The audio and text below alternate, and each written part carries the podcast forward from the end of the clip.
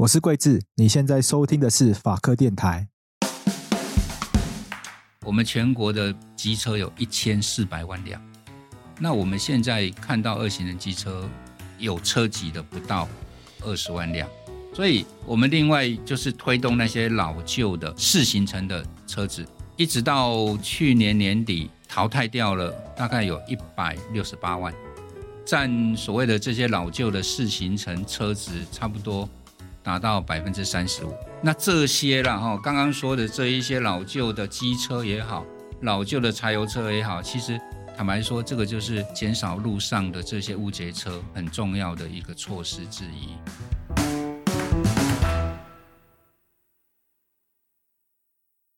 我们今天我们就来聊非常生活化的一个话题，那就是空气品质。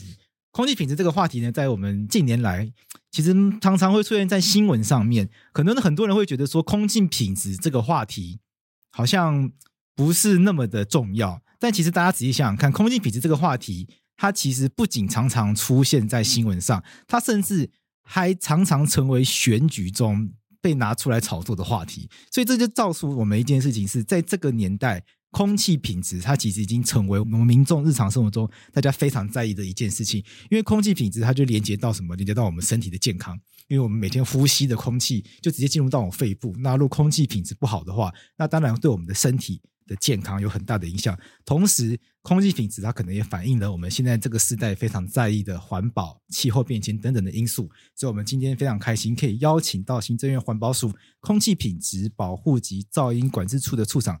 蔡孟玉处长来跟我们聊聊空气品质这样子的一个话题。那我想，空气品质跟生活在我们日常生活中，我自己最有感的事情，我平常从大学开始就是骑摩托车上学，那一路到现在，常常还是这个骑摩托车，可能来办公啊，或者是去法院，常常都还是骑摩托车。有一个经验，我想大家都会有共同的经验，就是骑完摩托车之后，可能回到办公室，回到家里面，哎，脸是黑的，嗯，哎，脸会是，就说拿卫生纸一擦脸，哎，这个脸这个卫生纸是黑的。所以发现，像台湾这几年来，因为这个 COVID-19 关系，是强迫大家骑摩托车一定要戴口罩。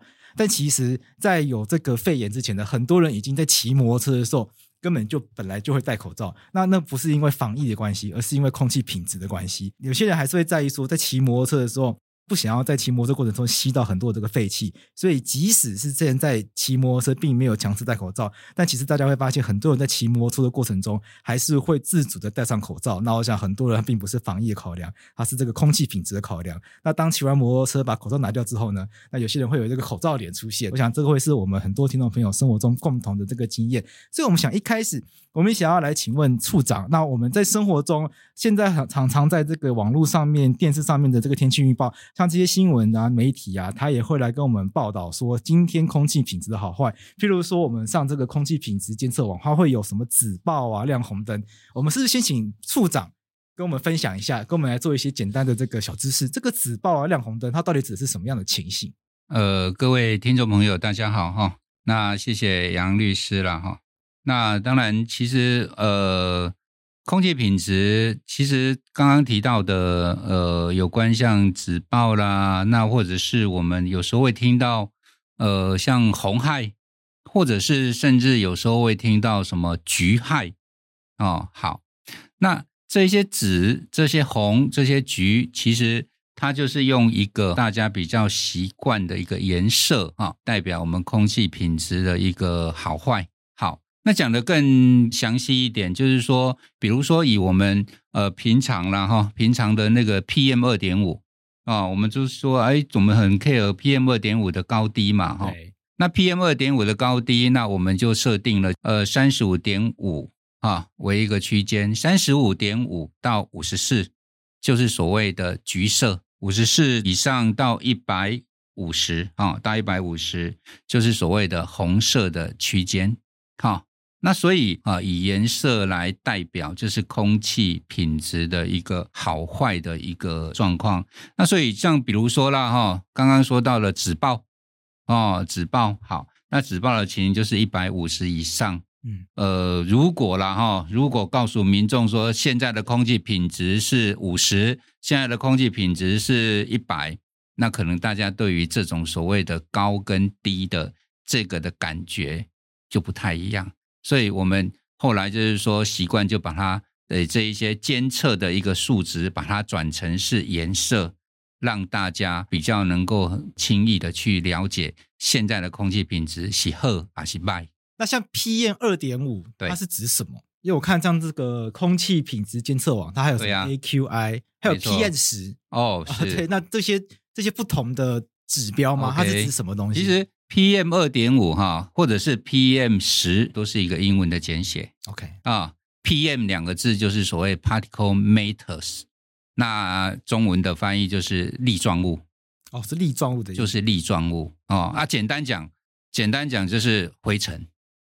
啊、哦，我们用白话来讲，就是空气中灰尘，灰尘。好，那有的会写呃 PM 二点五啦，那有有的会写 PM 十啦。那这个二点五跟十代表的是那一个所谓的灰尘粒状物的大小，粒状物的大小啊、那 PM 十就是指的是十个微米以下的啊、的这个大小，PM 二点五指的是。二点五微米以下的大小，更进一步的来讲，就是说啊，到底二点五 PM 二点五的二点五的微米这么小，微米大概是多大呢？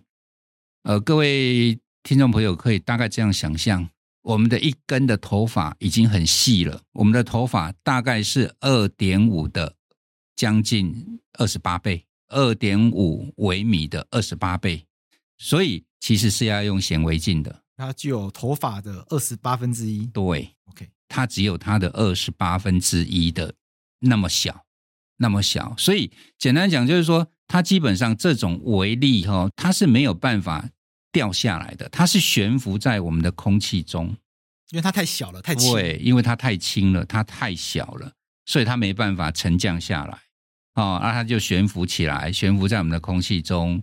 它悬浮在空气中，所以我们我们有时候就吸了这个空气，就一并把这些很小的粒子就吸进去我们的肺脏里面去。那其实呃，这个部分就是大家一直在探讨所谓的 PM 二点五的空气污染的主要的问题，影响到我们的健康，是这样子的。所以它只是讲一个大小的概念，是，但是这些东西基本上是指什么不一定。呃，不一定，不一定。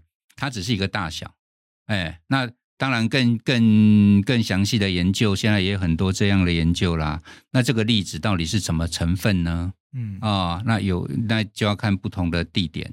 有时候就是说，你如果比较靠近靠近马路马路旁边，那这些粒子可能就会比较含有机的成分就会比较多。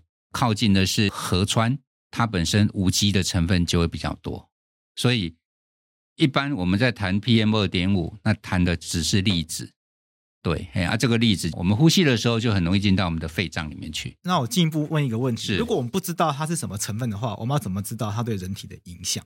因为它的粒子很小，嗯，好、哦，那所以这个粒子当我们呼吸进去，不管它的成分是有机类的还是无机类的，它都会进到我们的肺泡里面去。哦，哎，啊，进到肺泡里面去，就会有可能就会循着我们的血液的循环到我们的全身各地去，哦，那就比较容易引起一些可能对于我们呃器官上面的一些的病变啊，一些的影响，哦，那所以最粗浅的情形，它的危害就是因为它的粒子太小而产生对我们人体健康的危害，哦，那至于说它里面的这个成分。对于我们身体的某些特定的器官，是不是会有一些特别的影响？比如说重金属，哦，对不对？如果说你今天粒子含有比较多的重金属，那或许对于可能来自工厂附近的对肝脏影响就比较大。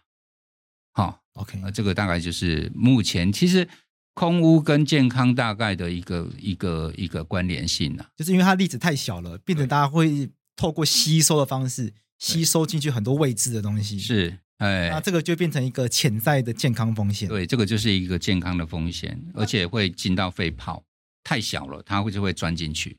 那 AQI 是什么意思？呃，AQI 其实它也是一个简写，它的全名叫做呃 Air Quality Index 哦，空气品质指标。嗯，啊，那空气品质指标呢，呃，一样就是说。就像刚刚所讲的，呃，这些 PM 二点五啦，哦，它是一个污染物；PM 十，它也是一个污染物。所以各位听众朋友，你可能也也也发现说，哎，除了粒状物，除了 PM 二点五，除了 PM 十以外，你看环保署的这个空气品质监测网，可能还有臭氧啊，对，还有 O 三是臭氧，啊，就是臭氧啊，啊，或者是像二氧化硫啊，啊，二氧化硫啦，二氧化氮呐，啊，啊对等等的，这些都是空气污染物。那这一些空气污染物在我们的空气中，那我们就会去做一个计算。因为每一种空气污染物，它有的高，有的低嘛，对对不对？对于一般的民众，他没有办法去理解说啊，这个污染物这个浓度到底它是高还是低？嗯，他比较没有办法去理解，因此我们就把它做一个所谓的整合，啊，用阿拉伯数字来代表它的目前的空气品质的高或者是低，就是所谓的优或者是劣。对哦，好，比如说啦，哈，比如说以以刚刚的那个所谈到的 PM 二点五这个污染物为例子来讲，我们现在设定的是零到十五，嗯，零到十五微克每立方公尺的这个浓度，它的 AQI 就是零到五十，OK，好，然后十五微克到三十五微克就是五十到一百，嗯。好，五十到一百，那三十五到五十四，啊，微克就是所谓的一百到一百五，用所谓的这个 AQI 的阿拉伯数字来告诉民众，现在的空气品质是优还是劣还是普通？是啊，用这样的一个一个指标的概念，嗯，告诉民众说，目前我们的空气品质的状况是好还是不好？而不是用浓度，用浓度，用浓度比较难以去理解了。对，因为听众朋友可能不一定有这些科学的知识，没有错。所以从颜色，然后从阿拉伯数字的 AQI，然后用这样子来告诉民众说，目前的空气品质的好坏的状况是怎样。啊，那刚刚所说的像 PM 二点五啦，像 PM 十啦，或者是二氧化硫啦、臭氧啦，那因为它有高高低低。那因此，我们在做这一个设计的时候，就是找这些里面算出来那一个 AQI 是最高的，来代表当天的所谓的对外呈现的 AQI，因为那一个污染物就是当天最严重的啊，所以把那个最严重的那个污染物就把它抓出来，当做就是那一天的所谓的代表性的。一个污染物，OK，对。那接下来想要问处长，就是在台湾讨论这个空污议题的时候，常常会有一些不同的算是讨论或辩论，就是这个污染到底是这个我们台湾人自己造成的，还是是这个其他地方国家吹来的？是因为这个地球毕竟国界是人类自己想象的嘛？是啊，台湾算是海岛，对。可是这个譬如说东北季风一吹，会把很多网友会戏称这叫做祖国的善意，因为对岸有很多，因为对岸也是发展公共国家，然后也非常多的空屋，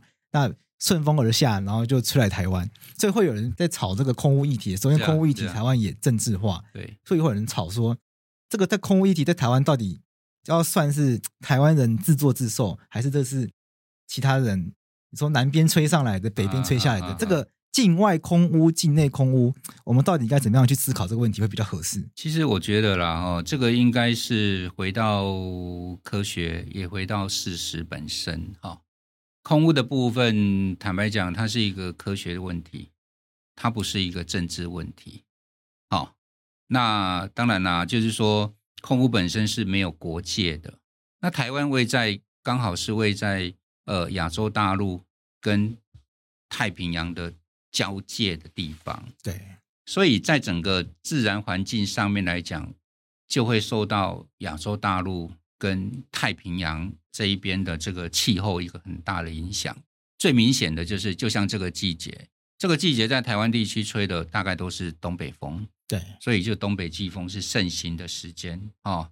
那像经常会有所谓的什么什么从北边下来的寒流啦。嗯哦，寒流那或者是什么，甚至就是气象局会讲的更专业一点，说什么北极震荡啊啊，对对对，对不对？哈、哦，气气象局他们都会就会讲的这些更专业的这些这些语言。前几天有个什么霸王寒流，就是北极震荡，然后一路下来的。对呀，啊，这一些就是从亚洲大陆整个过来的一个所谓的冷的气流，这影响的。那自然而然，在冬天，在我们台湾吹的就是东北风；在夏天的时候，在我们台湾吹的，大概因为受到太平洋这一边的整个一个环流的影响。吹的就是南风，西南风，嗯、所以我们在夏天有时候都会听到公什么西南气流啦，啊，对，对不对？偶尔会听到，哎，气象局说西南气流过来了，所以呢，哎，会下大雨。那其实这些的种种代表，在一个所谓的空气污染的角度里面，代表了一件事情：我们台湾的空气污染，我们的空气的品质受到台湾以外的这些。环境一个很重要的影响，对于来谈我们所谓的台湾的空污，避免不了一定会有所谓的境外对台湾的影响，以及我们台湾自己本身啊，我们自己本身所谓的自己排放而造成自己空污的这个影响。所以，其实，在我们台湾的这个整个空气品质来讲，受到的一个很重要影响就是境内跟境外。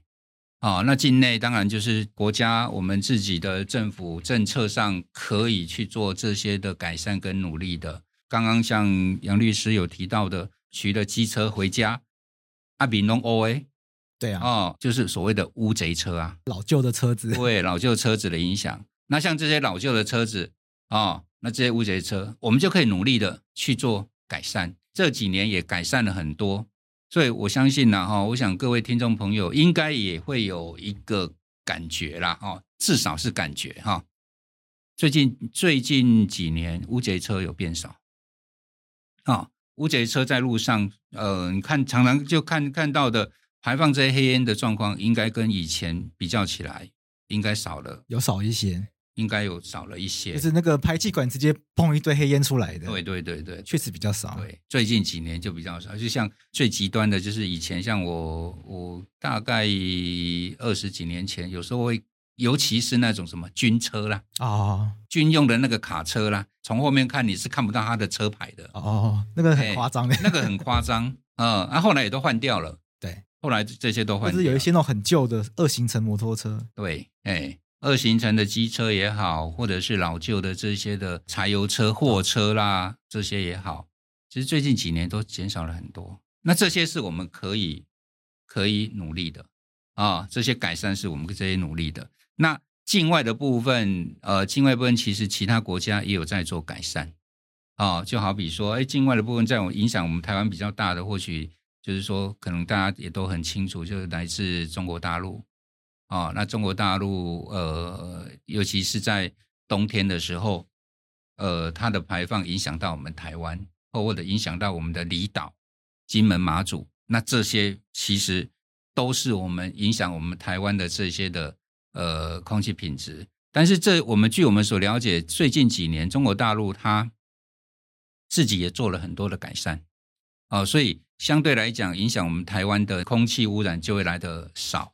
啊、哦，我们从台湾的那个什么，呃，各位听众朋友不知道知不知道，我们台湾最北端有一个监测站，就是在我们的富贵角。哦，啊，在新北市最北端有一个地方叫富贵角，那边有我们环保署所设了一个监测站，就台湾最北的地方。对对对，啊啊，从那个地方我们就发现，呃，这一两年那个所谓的这一个从北方来的啊，那这些的空气污染物。就比以前来的少，OK，对，哎啊，相对的就造成我们台湾啊、哦，也有一部分然后一部分造成我们台湾空气品质也有一些改善的效果。所以大家各自努力，自己想办法。对、啊，对、啊。所以讨论这个空污问题，我们就针对自己可以努力部分自己想办法。是，因为毕竟其他国家、其他政府，他们毕竟我们管不到人家，那大家他们自己想办法，我们就。鼓励人家想办法去做好，那我们自己可以做所改善的，我们自己想办法去把它自己做好。对对对，其实我们自己能够改善的，我们是尽量来做了啊。而其他国家的现在其实看到了，也是一个蛮好的机会啦。因为像现在呃，全世界都在谈呃减碳，对啊，全世界也都在谈近邻这样的一议题。那确实气候变迁的问题太严重。是，所以不管中国大陆也好，或者是日本、韩国啦，或者是其他东南亚，都在做所谓的这一些气候变迁的一个议题。换句话讲，就是减碳的议题。嗯，哦，那因此相对其实对空污也会有某种程度的一个改善的一个效果。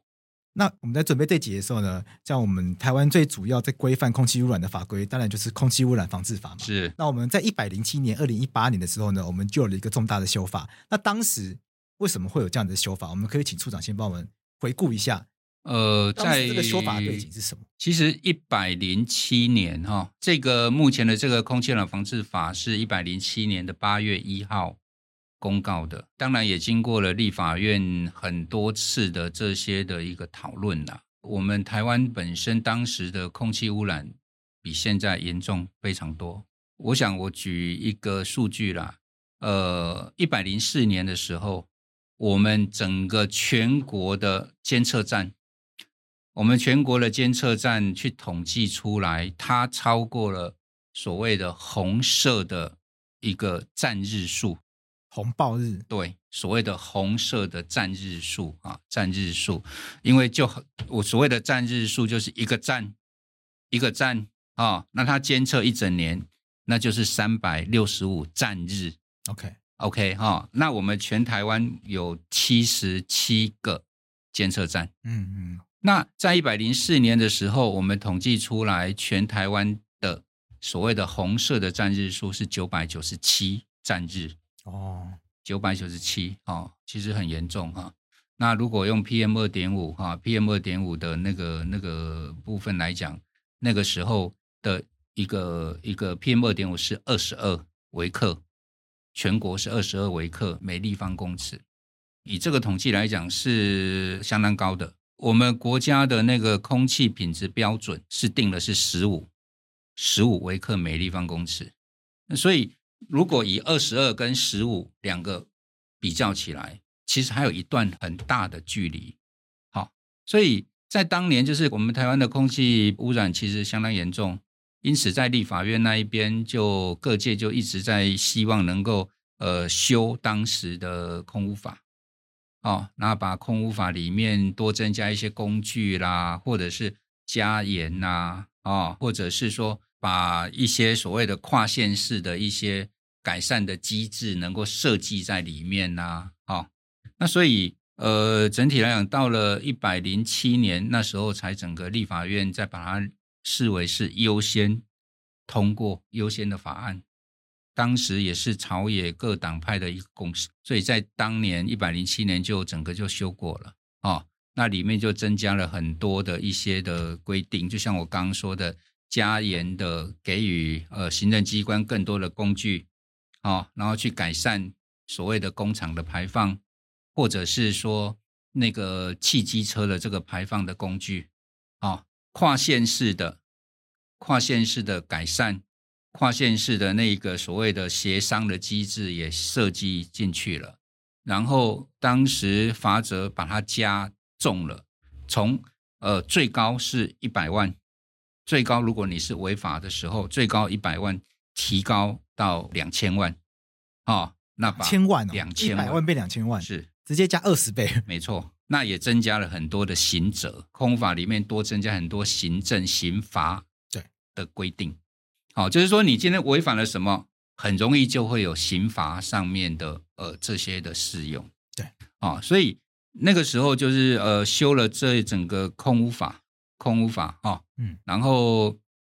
也授予行政机关要定很多的空屋法的执法啊，一些一些执法要要定定出来啊，然后整个去推动我们的整个空屋的防治的工作啊。呃，就像我前一阵子才去年年底才做了一个统计，我们从一百零七年修法之后，一直到去年年底，我们的总共新修订的空屋法的执法。修了大概一百一十一项，哦，执法就一百一十多个，对，一百一十一个执法，哦，几乎是整个翻修了，嗯，甚至有有一些执法还修了两次，所以呢，基本上是当时是说这是一个呃民众啦、朝野各界啦有这样的一个共识，要来积极改善我们的空气的污染，然后能够让我们有比较好的空气的品质。那也跟各位听众朋友报告，就像我刚刚前面讲了，一百零四年我们当时监测到的红色的占日数是九百九十七，可是到了一百一十一年，就是去年的年底。我们的红色占日数降到了四十五，哦，差这么多，对啊、哦，降到了四十五，所以大概如果算起来，大概是之前的二十分之一。那浓度的部分，一百零四年那个时候是二十二，到了去年年底变成十二点五，所以足足降了快十个微克，那这个大概降了四成多。嗯，啊，浓度大概降了四成多。哈，其实坦白讲，这些除了法规有修正，然后有更多的工具，也都是我们全体的民众啦，以及我们的很多的产业界啊，跟我们的这些车辆的持有人，这这些一起一起帮忙，那一起做出来的一个成果。因为我查了一下，当时修法有大概六大重点，那其中有一个我觉得有趣，因为当时的修法是要打击这个空屋嘛。可是里面有一个我觉得有趣，因为跟听众朋友应该是最有关联的。其实其中有一个反而是调降违规情节的罚款，将这个汽车未定检的罚款从一千五调降为五百元，还有将这个哦，像其中有一些是有空气污染行为的人，譬如说农民露天燃烧稻草，从五千元调降成一千两百元。是，我觉得这个蛮有趣的。为什么会有这样子一个逆向操作？其实这个这个我稍微要解释一下啦。前面讲的那个未定检的啊，未定检的部分从一千五变成是五百，它稍微事实面有一些不同哦。当以前还没修法的时候，其实规定的是使用中的车辆你没有定检，嗯，它有一个三个字叫做使用中的车辆。嗯没有定检就可以处罚一千五，修法之后变成是你未定检就罚五百块。OK OK 啊，所以最大的不一样就在于刚刚说的使用中。那使用中，所以在当时呃修法前的时候，一般我们环保单位就会用所谓的车牌辨识，在一般的马路上面去监视的这些的车子，嗯啊，你有没有定检啊？因为你既然上路了。啊，就有在用，就是使用中嘛。对，呃，既然你是在使用啊，使用就是有排放啊。对，因为你使用就有排气嘛，所以基本上以前的法规里面讲的是说使用中的，那所以它其实隐含的就是你有排放的事实。那修法之后变成是你没有定检，你没有定检啊，没有定检就是不管你有没有使用，直接到。监理站那边去捞登记的车辆的资料，大数据一捞，反正你有买车，管你有没有在开，对，没有去定检就罚，你没有去定检就罚。哦，有些人买车来收藏的，一一整年没有开。其实某种程度是要我们的民众哦，如果说你有一些车子没有在用了，嗯、或者是你车子已经坏掉了，赶快去报废，赶快去除籍啊。对啊，就用这样的方式去达到。车辆淘汰的概念，对对对对。啊，第二个就是说，农民本身的一个状况，就是当时修法前是五千，对，五千到十万。那后来就是修法之后变成是一千二，好，一千二是最低的。那为什么会调降？因为有很多的环保局的伙伴跟我们反映呐、啊，经常这些所谓的露天燃烧的，都是这些那个农民。那他们要去稽查去处分的时候，罚他五千块。罚不太下去，太重了。对，所以因此转而他们都变成就是用劝导的哦，哦，用劝导的啊，劝导的情形又没有办法说达到，就是说，哎，劝导的情形那个效果也有限呐。对，哦，劝酒大家就觉得啊，反正都是对啊，反正来都是劝导啊，所以有时候也不当一回事。所以后来就是说，好了，那修法的情形，把那个整个金额把它调降，嗯，哦。然后也告诉这些的呃民众，这些的农民不能在露天燃烧。好、哦，那我们也跟农业单位也推了很多源头的减量，比如说我们推了跟农粮署合作啦，去推那个什么腐殖菌，也就是说让这一些什么稻草用那个腐化的方式让它不烂掉之后，变成是土壤的一部分。哦，哎，那我们也从这个源头跟农粮单位去做这样的合作，哦，所以从当年的修法看得出来，其实除了它是从源头，对，还有从末端两个地方去想办法控制污染，是没错。其实以前的空污法就是修法前的空污法比较着重就是在末端，哦，啊、哦，在末减少排放，对，就是后面减少排放啊，没有错。减少排放当然是一个结果啊，那但是就是说，如果可以从源头来做管制啊，那你就不用花那么多的行政成本去做稽查，嗯啊，这么多的行政成本去进行所谓的末端的一个稽查控制的这些的一个工作，源头那边就会做得很好啊，源头比如老旧的车子。就大家民众自主把它报废掉，是啊，你原你末端就不用花那么多时间，没错，还要一辆一辆去查人家到底有没有去。对对对，那个后末端就会花很多的行政成本。那，那些那些农民，我们教他更好的耕作的观念，那他们自然久了，大家就不会再去燃烧这些废草什么。对啊，这些他的杂草啦，或者他的这些稻梗啊、哦，所以修法之后很重要的一个含义就是源头跟末端两个并重。那处长像这样一路执行下来啊，像台湾，虽然说台湾不大。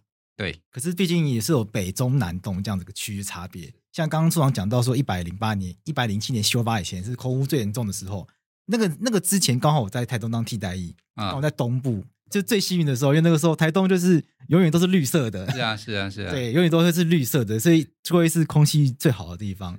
那反观西部。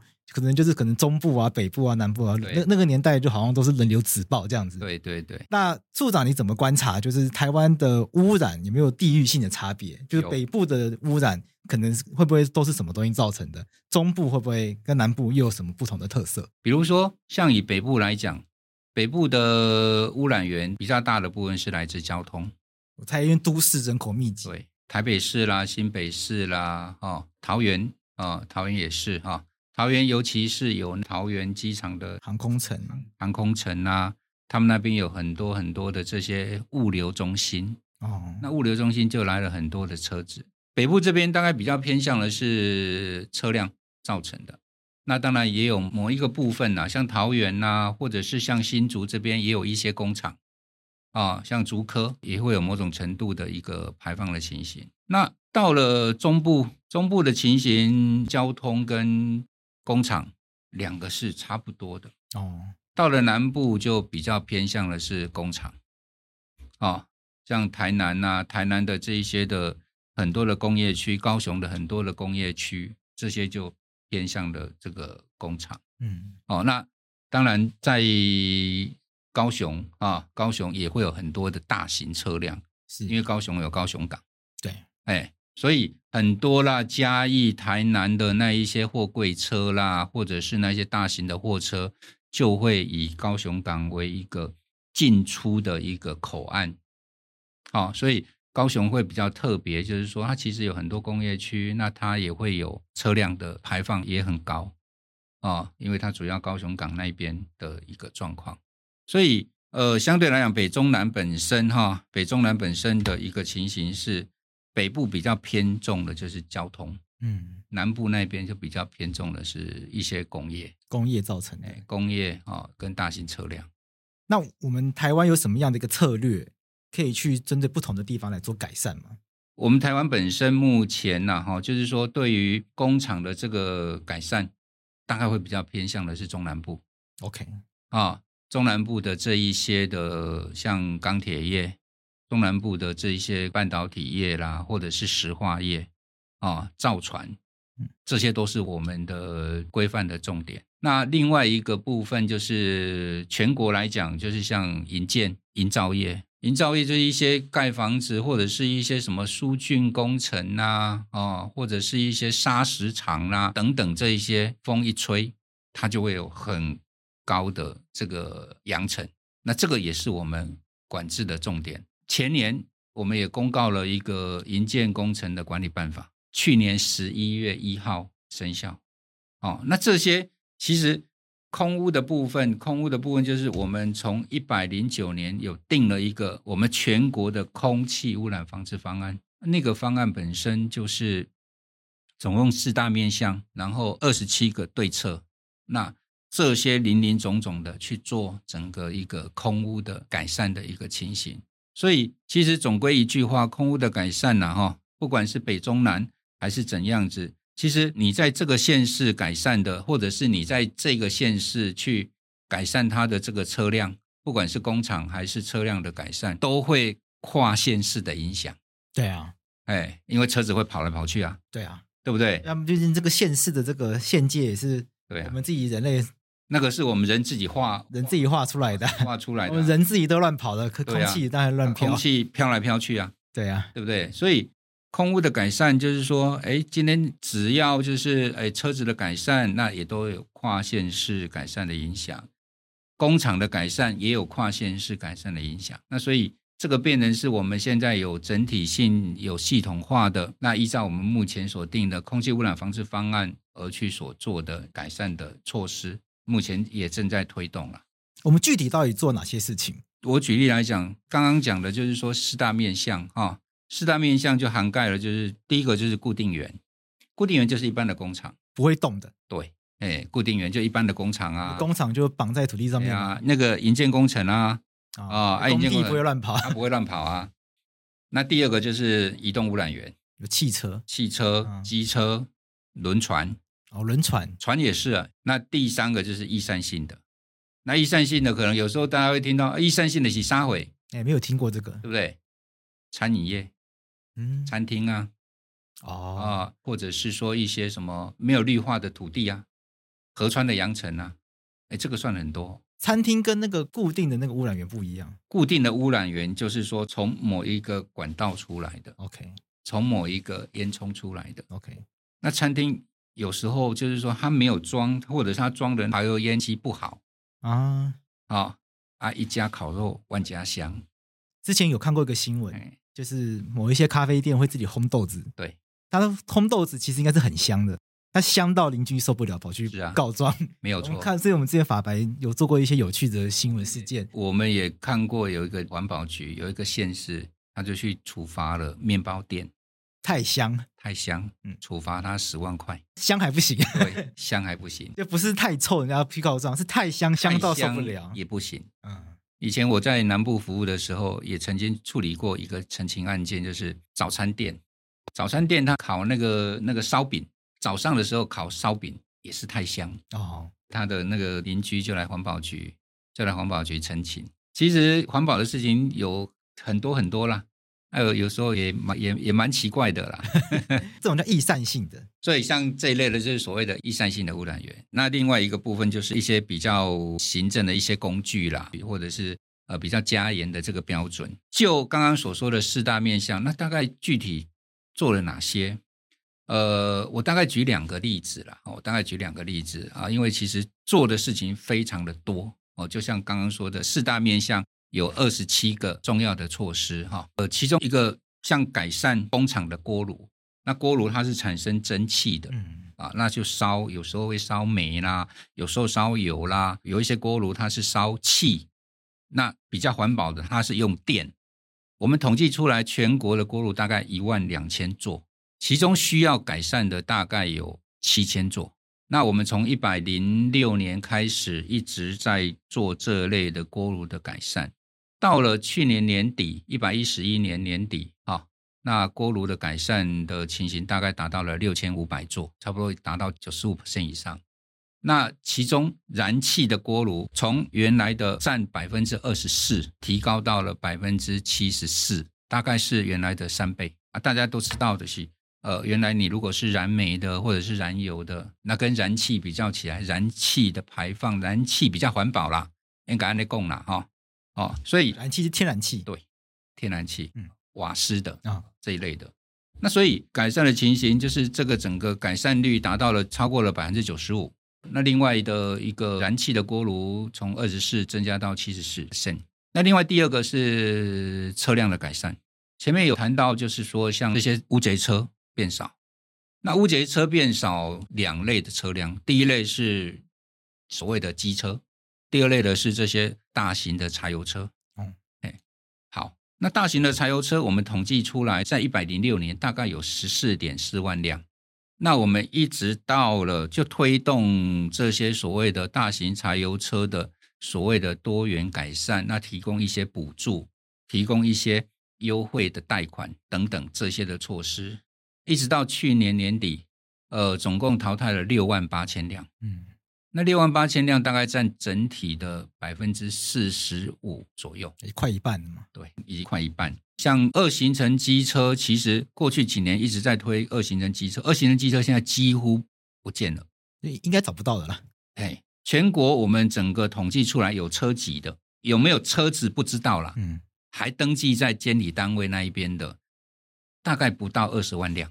哦，我们全国的机车有一千四百万辆，那我们现在看到二行程机车有车籍的不到。二十万辆，所以我们另外就是推动那些老旧的四行程的车子，一直到去年年底淘汰掉了，大概有一百六十八万，占所谓的这些老旧的四行程车子差不多达到百分之三十五。那这些了哈，刚刚说的这一些老旧的机车也好，老旧的柴油车也好，其实坦白说，这个就是减少路上的这些无节车很重要的一个措施之一。嗯，好，所以。这一些整个二十七个大项这些对策推动下来，才造成整个排放量，整个我们的污染排放量大幅的减少。我们现在大概看到的是，跟之前一百零八年比较起来，大概降了将近两成。啊，然后再加上呃，从境外来的也比较少，境外来的比较少，我们自己也改善了，所以造成我们整个空气品质的一些的改善。是这样子来的。那有一些民间团体有建议过，譬如说可以在工业区或交通区去加强广设监测站，或者是去改变一些监测或计算方法。也有人希望可以去检讨，譬如说空污费的计算方式啊，啊或者是想一些方法让民众更看那种空屋指标。就这种你怎么看民间团体的这些质疑？其实这些民间团体提出这些建议都很好。嗯，譬如说空屋费这个是。他们觉得太便宜吗？对，其实很多的 NGO 的团体认为说空屋费太过于便宜。现在怎么算呢？现在的情形就是说，我们会去看就整个目前的防治的成本，嗯嗯，就是说你整个要去改善的这个成本，OK，那以及整个经济啦、社会的状况，综合去做这一类的评估，是，然后再去定空屋费，OK。那空屋费是不是要专款专用？是，它是一个所谓的特别功课哦，特别功课。法律系在教的时候有特别提。这是一个特别功课，对，它是一个特别功课的概念，所以它在空屋法十八条，它有特别讲，它是专款专用，它跟税不一样，它跟税不一样的，所以它是一个费。嗯，啊，即便像这阵子听到气候变迁因应法有所谓碳费，对，哦，那也有一些讨论说碳税啊，大概也是相同的概念了啊，碳费就必须专款专用，对，啊，好，那空污费也是一样，也是一样，那所以。对于民政团体这些的建议，我们都一直在研议所谓的新的空污费的费率。嗯，最近也会有一些新的新的预告的版本会出来，他们的一些的建议啦，不管是监测啦、工业区啦，哦，这一些多广设这些的监测站呐，哦，这些其实我们都有在执行。就好比说，像这些工业区的监测站，那。我们现在特别针对那些高污染的、比较容易排放的高污染的这些工业区啦，要求要设立监测站，像六轻、中科、南科以及高雄的临海跟林园工业区，这些都是石化区、石化区啦，跟科学园区这些算是比较高排放的这些的工业区，周围我记得我曾经统计过，设了三十五个监测站，其实它的密度是很密的，所以这类的。意见我们都有一直在纳进去，也一直在参考他们的建议，一直在评估说这个我们要朝向哪个方向去做，嗯啊，所以呃他们的建议啦哈，并不是说哎现在还没有看到一些结果就不做，因为我们必须要评估清楚，然后另外一个情形就是要在什么时候推出，这些都有我们既定的行政的这个程序在进行中。那。这个空气品质监测与计算方法的改变，是希望变得更严格吗？这个部分就是说，其实涉及到的是一个所谓的防治区，这个大家比较细节了，就一些防治区的计算了。嗯，涉及到的就是我们对于防治区有设计所谓的一级、二级、三级。OK，那三级跟二级两个之间的比较，就是三级是相对我们的管控必须最严格，嗯，因为三级的意思就是当地的空气品质比较差，二级的意思就是说当地的空气品质比较好。哦，那所谓的监测跟计算方法的改变，这个就是跟那个防治区是二级或三级有关。哦，认定二级、三级的标准，哎，跟那个有关。哦，那他们都有一些建议啦，他们都有一些建议，那我们也会参考他们的建议，也会参考其他国家的一些的规定的情形，像美国啦，像欧盟啦，他们针对这一类的计算的方式去研拟我们台湾所适用的，所以他们的意见，我们觉得说，哎，这个他们有这些建议，我们都觉得很好哦，但是也不能说呃完全呐，哦，你都没有 study，你都没有去做所谓的。呃，收集其他国家的情形啊，或者是说去请教一些专家学者，然后去研定我们台湾的自己的一个方式。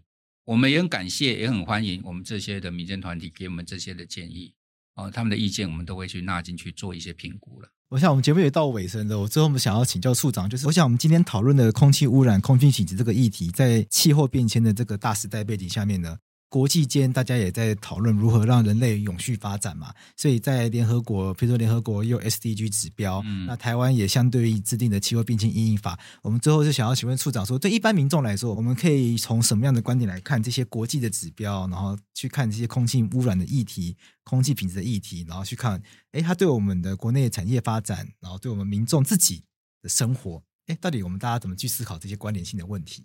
其实空屋的部分跟气候变迁，我自己的看法是都是息息相关呐。哈，那尤其是气候变迁，气候变迁的这个议题，绝对不是说，哎，这个只是产业界应该要努力的，应该是说所有的民众，所有的民众都必须一起来努力，嗯，哦，一起来努力，尽自己的一个力量。就好比，呃，在去年的三月三十号。国发会公告了所谓的我们的近邻十二大战略。那近邻的十二大战略里面，总共呃十二个战略里面就有一个叫做所谓的近邻绿生活。那近邻绿生活就是我们民众本身可以一起配合的一些事项。那对民众来讲说啊，我怎么配合近邻啊？我都没家，我都没行吗？我都不用出门吗？那这样子就是近邻吗？倒也不是哈。对，很多民众想说，我就习惯。骑摩托车上班啊？对呀、啊，你叫我净零就是不能骑摩托车吗？那一引擎一发动，不不不不不，就开始拍、啊。不是，其实是这样子哈。当然了，你要达到所谓的净零，也不是一触可及的。对民众来讲的喜好，能够逐渐的换成不一样的生活的方式。好，你骑机车出去，哎，那你比较旧的车子，你能不能换掉？哦、换掉就是一个所谓的尽自己的力量。啊，换有没有可能换电动的？哦。对不对？有没有可能换电动？那这个就自己本身呐，嗯，对不对？或者是说，如果像在台北，那大众交通很方便，哎，那出门我们尽量搭大众交通，我们尽量搭捷运啊，对不对？哦，那这些其实就是行的方向，所谓的近邻。那还有一种啊，最近刚过年，按过年之前一定会做一件事，就是大扫除啊，对，对不对？大扫除，各位一定会发现说。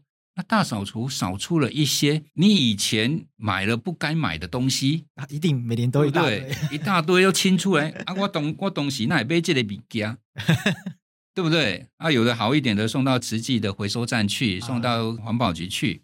电风扇坏掉了啊，或许这个坏掉大概只是一小部分，叶片稍微有一点折损，稍微修一修，A B 胶粘一粘，那或许这个电风扇又可以继续用了啊，哦，而不是说直接就把它丢了。啊、哦，那其实这个也都是近邻，嗯，都是近邻的一部分。好、哦，那最近像刚过完年，那刚过完年，我想很多的家家户户都有拜拜啊，比如说正月初九拜天公，哎，我们能不能不要烧那么多的香？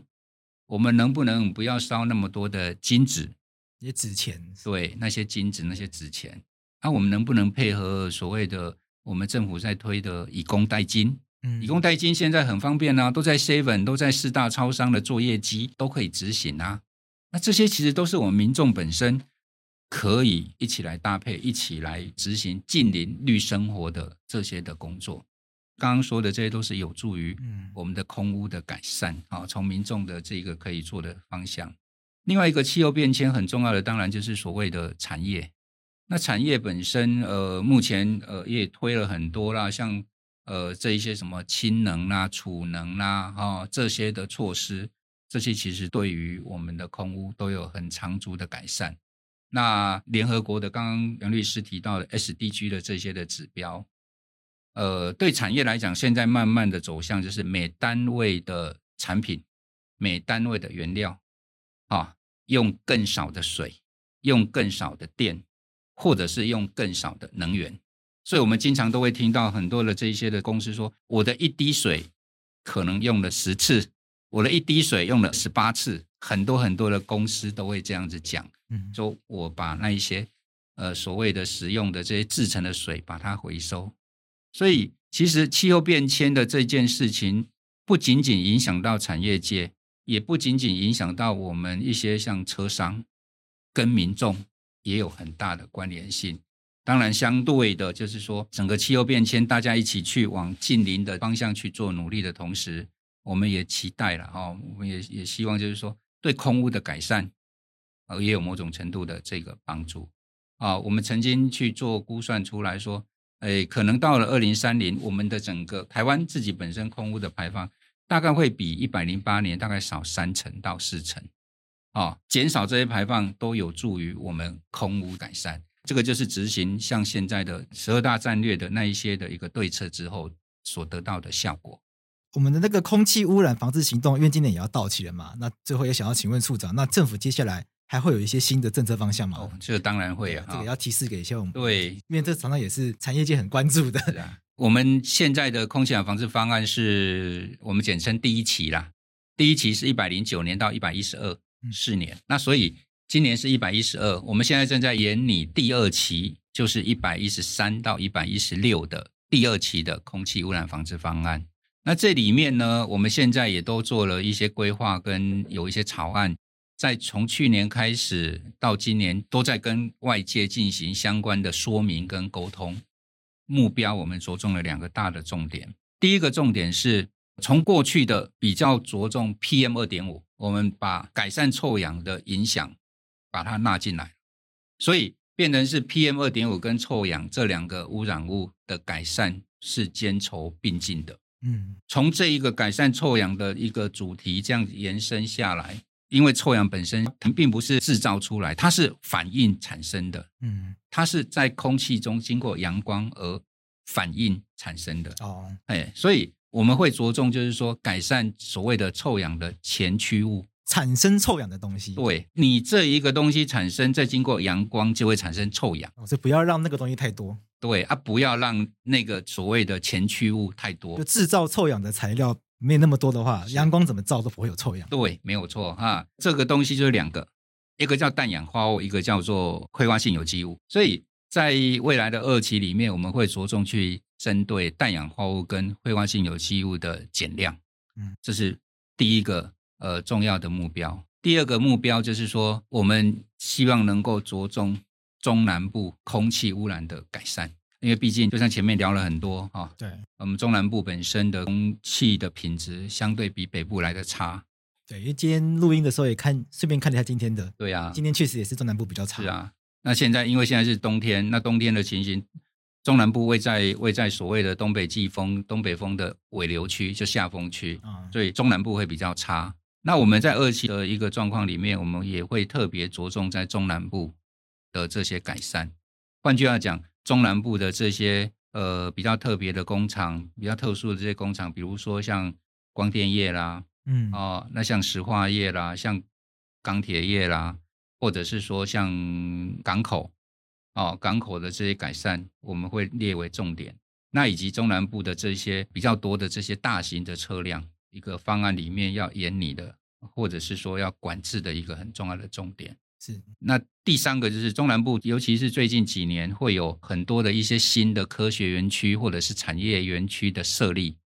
啊，我们看到他们报了很多的环境影响评估的案件到我们环保署来，所以。中南部这一边的开发案裸露的这一些的易散的污染，也是我们要管制的。是，哎，所以大概我们二期本身就一一三到一一六啊，这个我们目前也正在研拟，也在跟外界做了一些的沟通了。我们希望能够在今年能够顺利的、顺利的去实施。好，今年就是顺利的，呃，我们报到行政院去，那由行政院来核定之后，顺利的公告来实施第二期的一一三到一六的这个空气污染防治方案。我们今天非常感谢环保署的蔡墨玉蔡处长来跟我们分享。空气污染很多的法律知识，也分享了很多科学知识，然后在这集里面，我相信听众朋友收获非常多。那我们再次感谢蔡处长，谢谢处长。好，谢谢谢谢杨律师，也谢谢我们各位呃空中的各位听众朋友。那我相信大家也可以理解，我们蔡处长也跟我们分享，其实这一次一列的空气污染的政策以及修法的方向，蔡处长跟我们讲两大精神：从源头减量，是，然后打击末端的排放。那我想我们听众朋友，大家大部分的可能生活中。我们同时都可以从两端下来着手。我们从源头，如果我们可以选择比较干净的、比较环保的方式生活，那我们就可以慢慢去改变我们生活习惯。嗯，那我们也可以去注意看看我们生活方式中有没有哪一些哎会造成污染的，哎，我们慢慢去调整。那我们一样从源头减量，然后从尾端哎去减少排放。我们要用这样方式去思考，因为我们也可以慢慢用我们自己的个人力量来协助我们的国家达成净零的目标。哎，那同时也帮助我们这个地球。改善我们的生活环境。对，其实空气污染或者是净零方向哈是密不可分的了啊。要来改善空污，需要每个人一起来参与。那大家尽你自己的一份力，整体就会有力量。那我们就先从我们自己可以做的开始做起。是。那我们今天再次感谢我们的蔡处长，谢谢处长。好，谢谢谢谢杨律师。